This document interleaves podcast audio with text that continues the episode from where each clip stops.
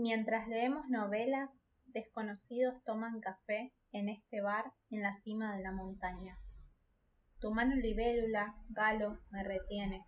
El ruido de las tazas y de las palabras no me perturban como en esa época, cuando todas las señales se parecían a una sirena peligrosa. Detrás de esta montaña se ve el mar, y no muy lejos un puerto, con barcos que sin amarra se van. Hola, esto es Big Sur Radio. En Big Sur compartimos y difundimos la literatura en español. Lo que acaban de escuchar es Cordillera, un poema de los buenos deseos, libro de Eugenia Pérez Tomás que se acaba de publicar por la editorial Elefante, una editorial mitad chilena y mitad argentina.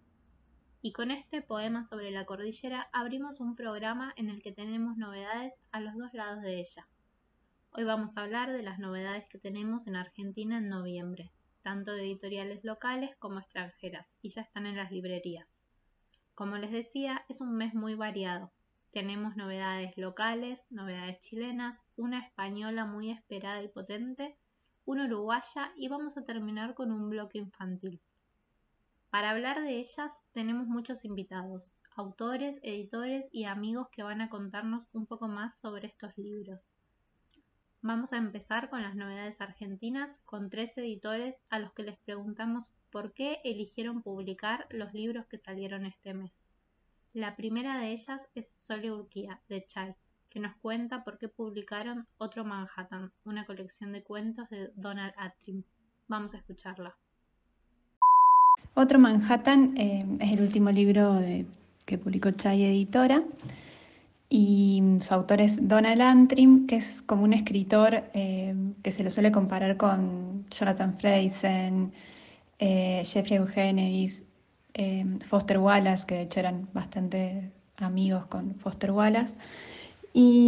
pero para mí tiene algo como bastante singular y bastante particular que al menos yo muy pocas veces me encontré como que hay algo del tono, del ritmo que hace que estos cuentos sean muy hipnóticos. Tienen como una simpleza y al mismo tiempo una complejidad que casi sin el lector o la lectora darse cuenta entras en un mundo que es al mismo tiempo entre tremendo y por momentos gracioso y profundo y eh, no sé, también por momentos pareciera hasta medio superficial. Es como muy interesante la experiencia de lectura. La traducción eh, de Matías Batistón es muy hermosa. Y bueno, espero que, disfruten de estos siete cuentos eh, tanto como nosotros.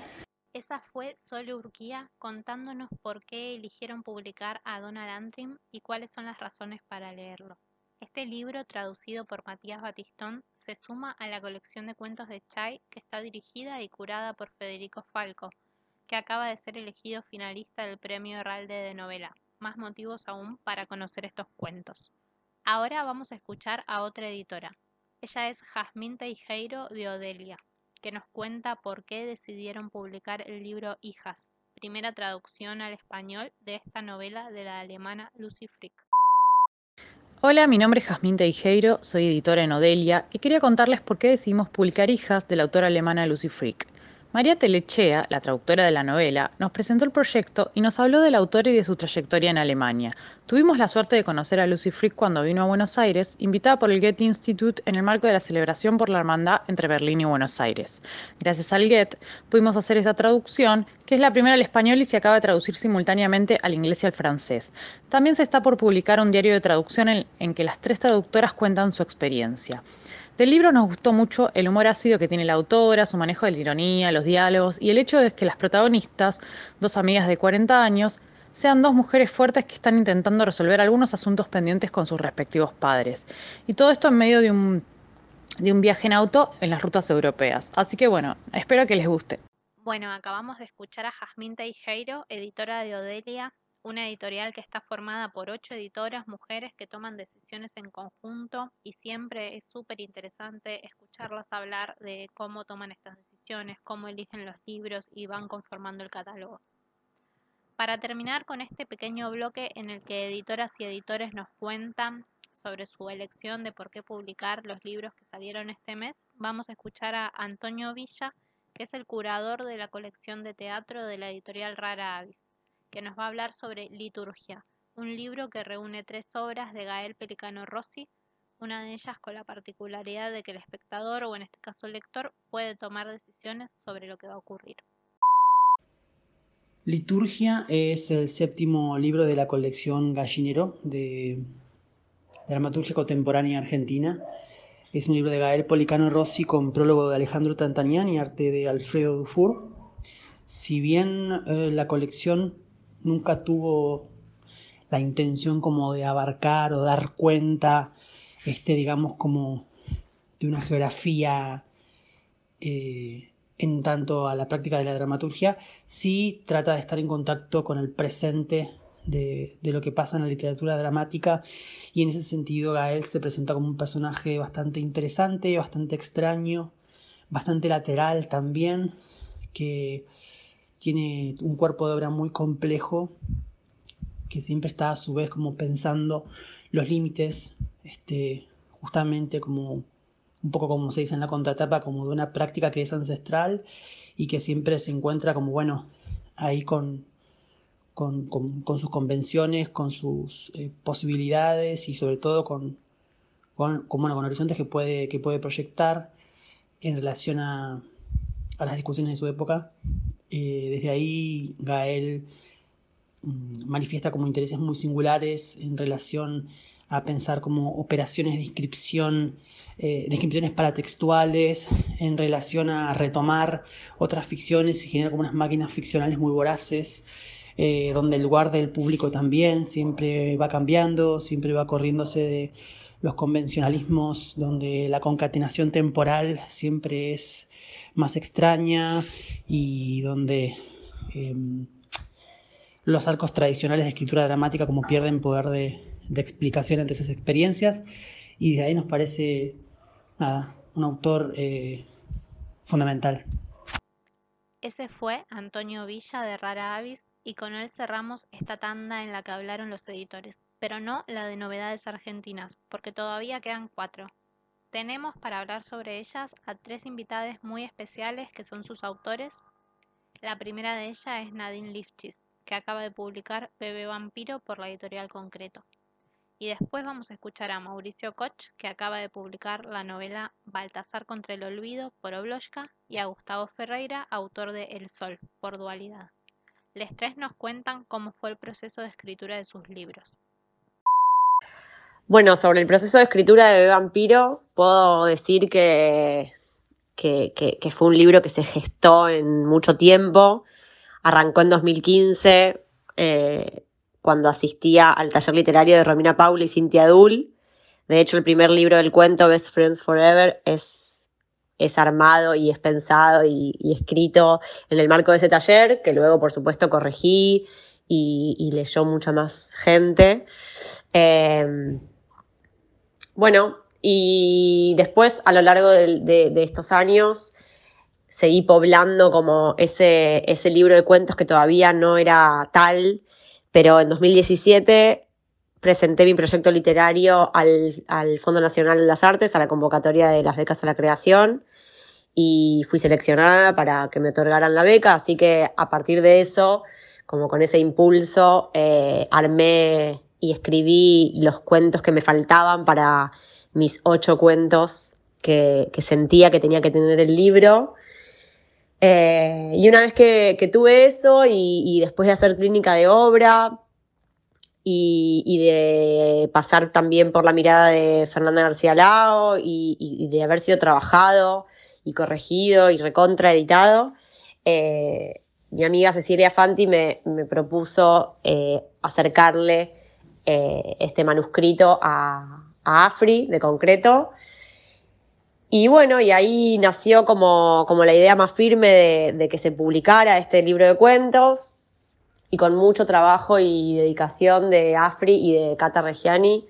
Eh, creo que esta es la mejor versión posible de este libro. Fue muy trabajada y muy leída y, con eso quiero decir que quedaron algunos cuentos afuera y se construyeron cuentos eh, especialmente para este libro. Y bueno, y la verdad es que quedó como, como esta pequeña joyita que para mí es de vampiro y, y que espero que se disfrute mucho. Hola, soy Mauricio Koch, autor de Baltasar contra el Olvido. Bueno, Baltasar, el protagonista de la novela, tiene 17 años y está solo. Vive en una pequeña pieza en la casa del dueño del taller donde trabaja. Pero hace apenas cuatro años él tenía una familia, vivía con su mamá, Renata, su abuela y su hermano Leo. Una noche su madre salió y no volvió.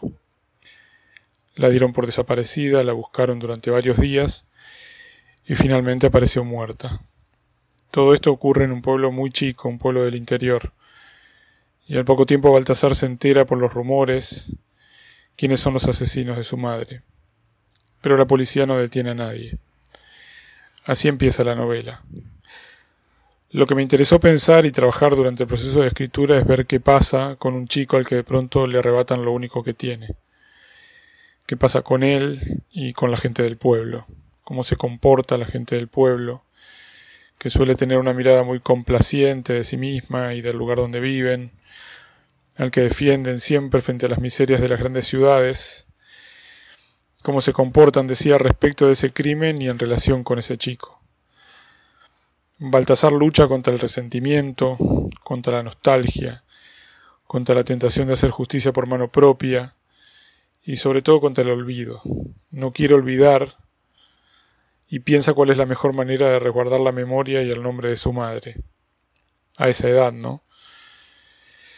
También me interesaba mucho la voz de este chico, la novela está en primera persona y me interesaba explorar las inflexiones de su voz para expresar su impotencia y su rabia, y qué cosas, si es que hay algo, podían llegar a salvarlo.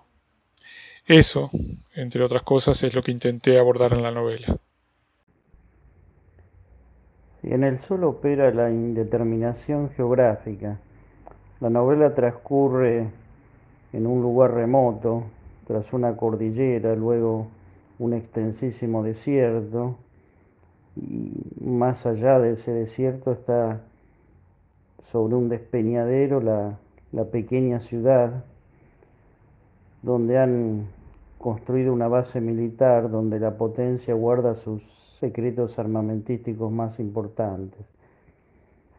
Me inspiró desde ya novelas que, que justamente me, me por su por su indeterminación geográfica, por ese lugar más allá de, o casi en el borde de la frontera donde lo humano se hace tan, tan tenue. ¿no? Una de ellas es el desierto de los tártaros de, de Dino Bussati y otra es Esperando a los bárbaros de Coetze.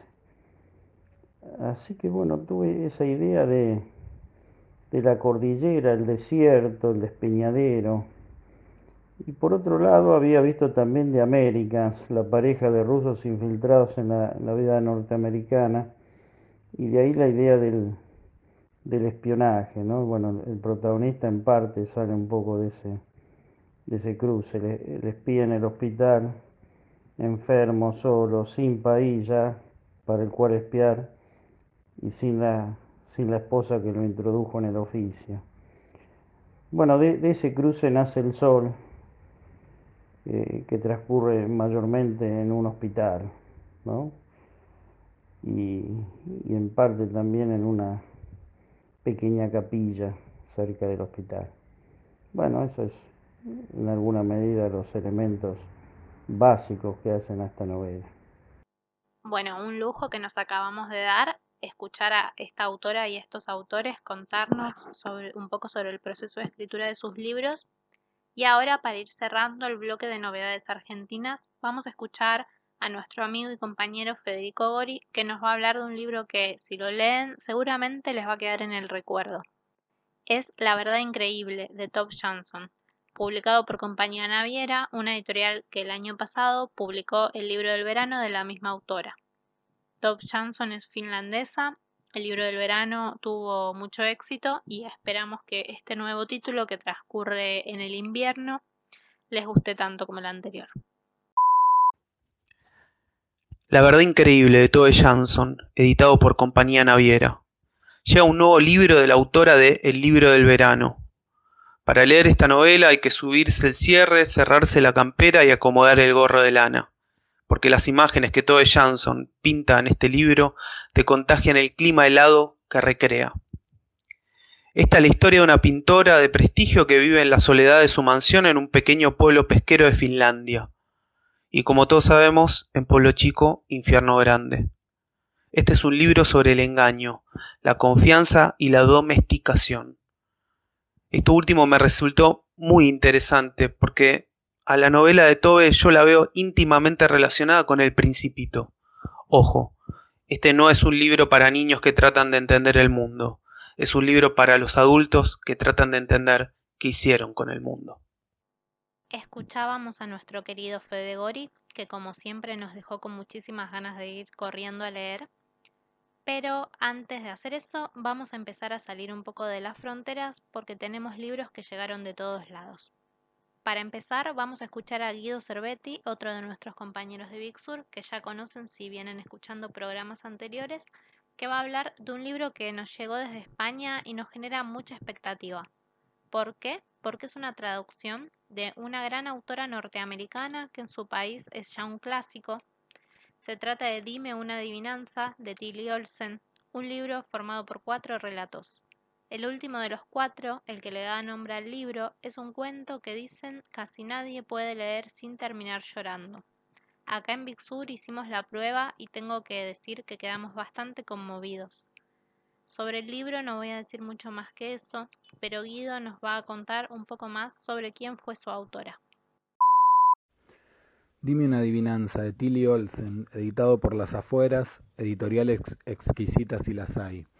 Em, Tilly Olsen es una escritora norteamericana, en realidad es la escritora norteamericana dicho por las escritoras norteamericanas, dicho por Lori Moore, Margaret Atwood, Alice Munro, Mavis Land, nombro canadienses también por nombrar a dos países que están como muy mezclados em, y muy influenciados uno por el otro. Dime una adivinanza es el primer libro de Tilly Olsen, ella después de una vida de muchas penurias, de mucho trabajo, de joven dejó el estudio para trabajar, estaba cuando estaba escribiendo su primera novela en 1934 la tuvo que abandonar porque para, por penurias económicas del marido, volver a salir a trabajar, cuidar a sus cuatro hijos, etcétera, etcétera, hasta que en la década del 60 logra una beca y puede escribir este libro que enseguida gana gran reconocimiento, varios premios y le permiten dedicarse a ser profesora en varias eh, eh, universidades de las más prestigiosas de Estados Unidos.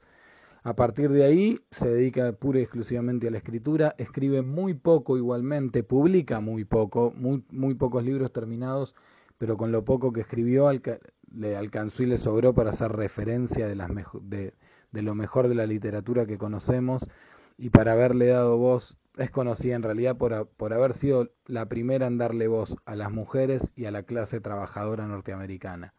Así que siempre que se piensa en la literatura feminista o literatura que reivindica derechos, eh, Tilly Olsen está puesta a la cabeza y no se pierdan este gran libro que es Dime una adivinanza, un libro fundamental de la literatura mundial que llega de la mano de las afueras en una traducción hermosa.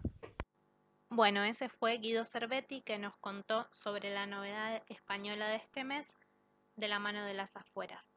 Ahora tenemos otra novedad que también nos llega del otro lado de un charco, pero de un charco más chiquito, del otro lado del río de la Plata es Amor Libre, un libro de criatura editora, editorial uruguaya que nos encanta. Vamos a escuchar a nuestro compañero Manu García, que como nos tiene acostumbrados, con un fondo musical, nos va a contar de qué va este libro.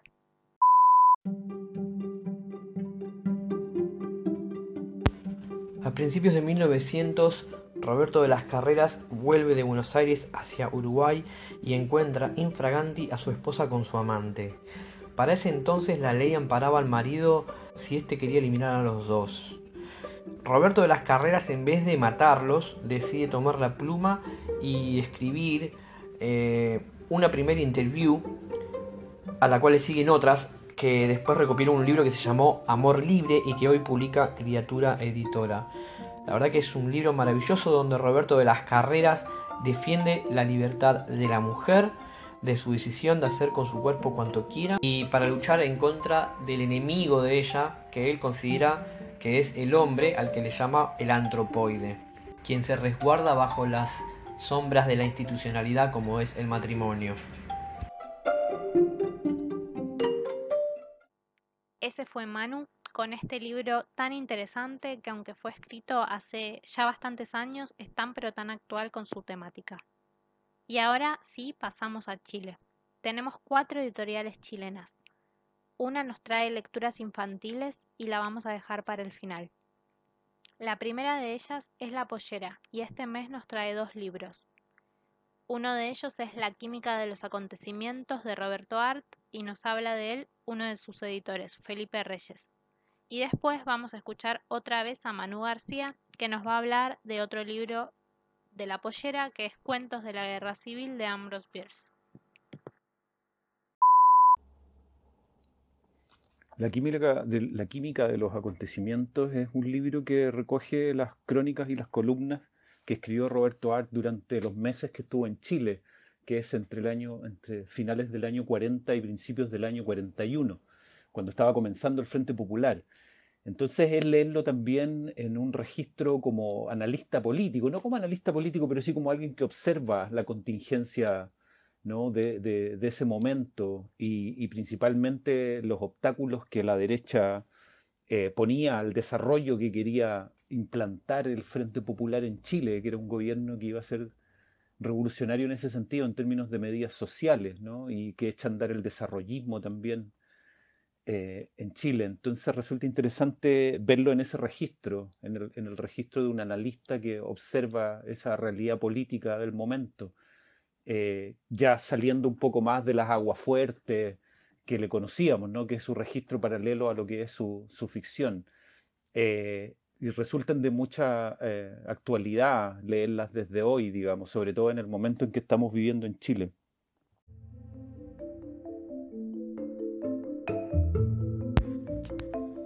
La Pollera Editora publica Cuentos de la Guerra Civil, donde Ambrose Bierce nos cuenta su experiencia en la Guerra Civil de Estados Unidos, eh, donde tomó parte en algunas de las batallas más cruentas, eh, como la de Chickamauga, donde murieron 34.000 personas. La verdad que cada cuento se te pone la piel de gallina, es impresionante. De este autor que también fue bastante excéntrico siempre en su vida, incluso cuando decide dejarlo todo, abandona su familia, abandona su ciudad y se va a perderse a México. Y bueno, ha quedado parte de su obra que está muy bien que se recupere y la verdad que este gesto de la pollera es eh, muy valioso.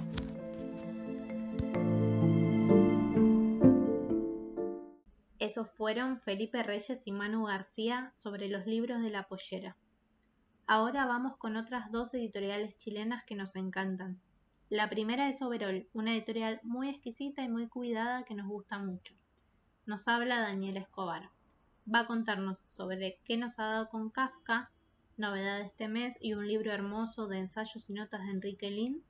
Y además, con un bonus track, nos va a contar un poquito sobre Ella estuvo entre nosotros, un libro del que les contamos algo el mes pasado, pero ahora van a saber un poco más. Hola, ¿cómo están? Les habla Daniela Escobar de la editorial Overol y les voy a presentar dos títulos de nuestro catálogo que ya están disponibles en librerías argentinas.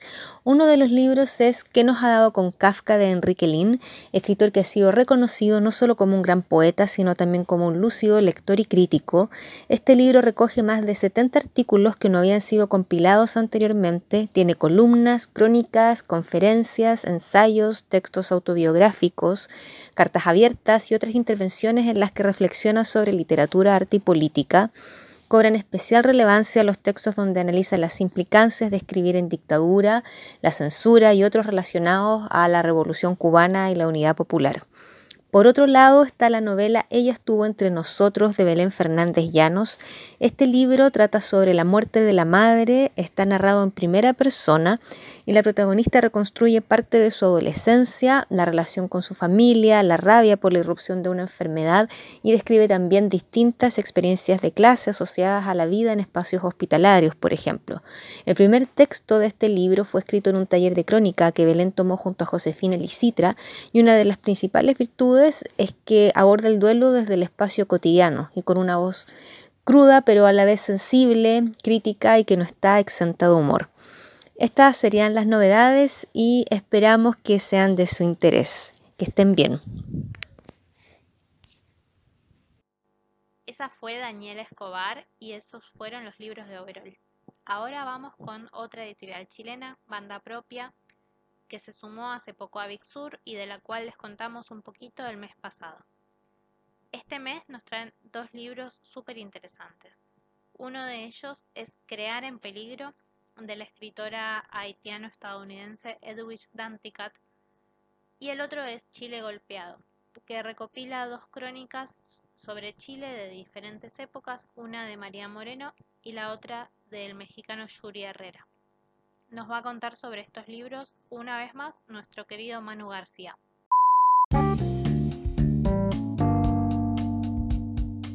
Banda propia publica Crear en peligro, el trabajo del artista migrante de Edwidge Danticat. esta escritora nacida en Haití y que después se traslada a Estados Unidos nos narra en estos ensayos cosas eh, tan interesantes como cuando el dictador Papa Doc Duvalier hace una ejecución pública de dos guerrilleros de los jóvenes haitianos o Joven Haití, un movimiento que quería derrocarlo. Esa ejecución que se da en 1964 lleva a la sociedad y a los artistas particularmente en Haití al silencio, pero a su vez los retrotraen a la actividad memorística de los griegos. Como los escritores haitianos no podían publicar porque estaba prohibido y corría en peligro su vida, ellos iban transmitiendo oralmente sus, escritos y sus adaptaciones. Como dice Edwidge en una parte, por ejemplo, frente a la prohibición de recoger un cuerpo ensangrentado de la calle, los escritores haitianos introducían a sus lectores al Edipo Rey y la Antígona de Sófocles, reescritos en creol y ambientados en Haití por el dramaturgo Frank Fouché y el poeta Félix Morisot Leroy. Esta fue la opción por la que se decidieron estos escritores, construyendo un peligroso equilibrio entre el silencio y el arte.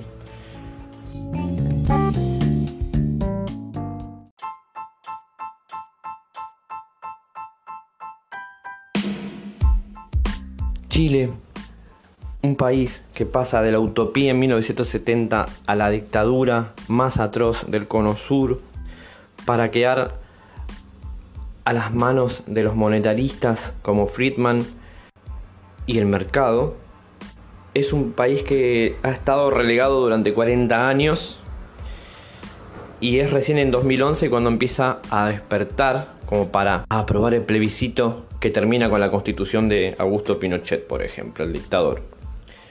Eh, banda propia publica Chile Golpeado, un libro muy oportuno con dos textos de María Moreno y Yuri Herrera. María Moreno eh, nos retrotrae a principios de los 70 y al ascenso de la Unidad Popular con Allende. Y Yuri Herrera nos lleva a fines de los años 90 en un Chile que ya está dominado por estos economistas armados hasta los dientes de Friedman, como dice él. Un libro realmente oportuno para este momento, más que nada para festejar eh, el nuevo destino de nuestros hermanos chilenos.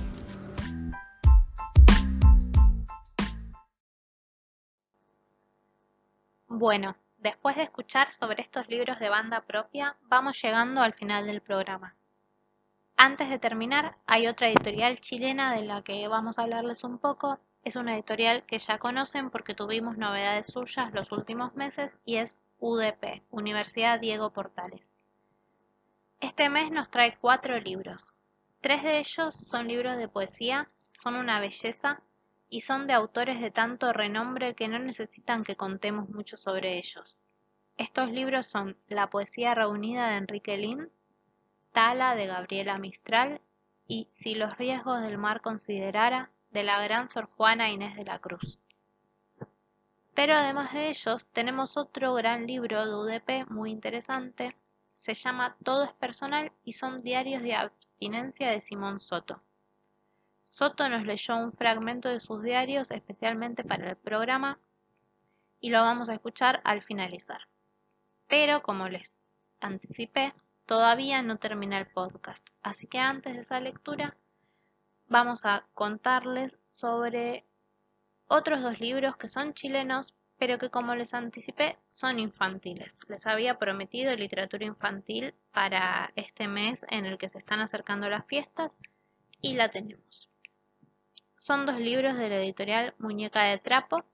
El primero se llama Remy Busca Trabajo y es Antonia Herrera, una de sus autoras, en realidad la ilustradora, que, hizo las ilustraciones para el texto que escribió su hermana Florencia y nos va a hablar un poquito sobre él. Y después vamos a volver a escuchar a nuestro compañero Guido Cervetti, que nos va a contar sobre En la tela de una araña, el otro de los libros de muñeca de trapo. Hola, mi nombre es Antonia Herrera. Eh, trabajo en animación y también soy ilustradora. Y junto con mi hermana Florencia Herrera hicimos un libro, somos las dos autoras, que se llama Remy Busca Trabajo. Yo lo ilustré y mi hermana lo escribió. Y estamos súper contentas porque es un libro que creamos hace muchos años y volvió a ver la luz con la editorial Muñeca de Trapo, que lo reeditó y mm, sacó una edición súper bonita. Y mm, es un libro súper especial para nosotras porque mm, trata sobre la importancia de ser, de hacer lo que a uno le gusta y ser útil para los demás, o sea, útil para la sociedad. Em, encontrar como tu, tu, lugar en el mundo. Y se trata de Remy, que decide salir a buscar trabajo en el Gran Santiago. el, me inspiré en Santiago para hacer las ilustraciones. Em, no está implícito, o sea, no está explícito, es más implícito. Eh, pero el personaje va recorriendo el parque forestal, la moneda, em, el teatro municipal y se va encontrando con diferentes profesiones. Eh, y ahí, bueno, tienen que leerlo. Chao.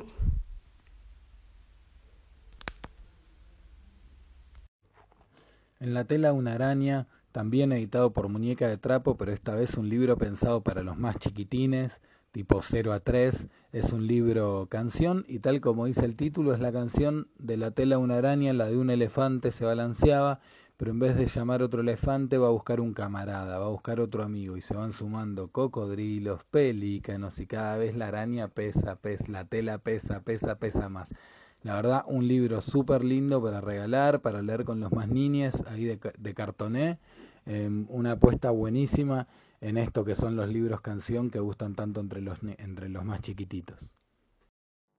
Esos fueron Antonia Herrera y Guido Cervetti con los libros infantiles de Muñeca de Trapo. Ahora sí, llegamos al final del podcast y ahora sí lo prometido, Simón Soto y un fragmento de Todo es Personal, su diario de la abstinencia. Antes de despedirme, solo les voy a decir que estén atentos porque en diciembre se vienen novedades muy divertidas en el podcast. Los dejo con Simón y nos escuchamos pronto. Hola, ¿cómo están? Eh, mi nombre es Simón Soto. Eh, soy autor del libro Todo es Personal, Diarios de Abstinencia, publicado por Ediciones UDP. Y este es un fragmento de una entrada de dicho diario. Miércoles primero de noviembre, día 118. Anoche, después de apagar la luz, una creciente angustia comenzó a apoderarse de mí. Una presión en el pecho parecía el malestar que sentía en 2008 en Buenos Aires, cuando sufrí gastritis aguda. Intenté pensar en otra cosa y dormir, pero la molestia persistió, y la idea de que se tratara de un preinfarto del corazón se implantó con fuerza.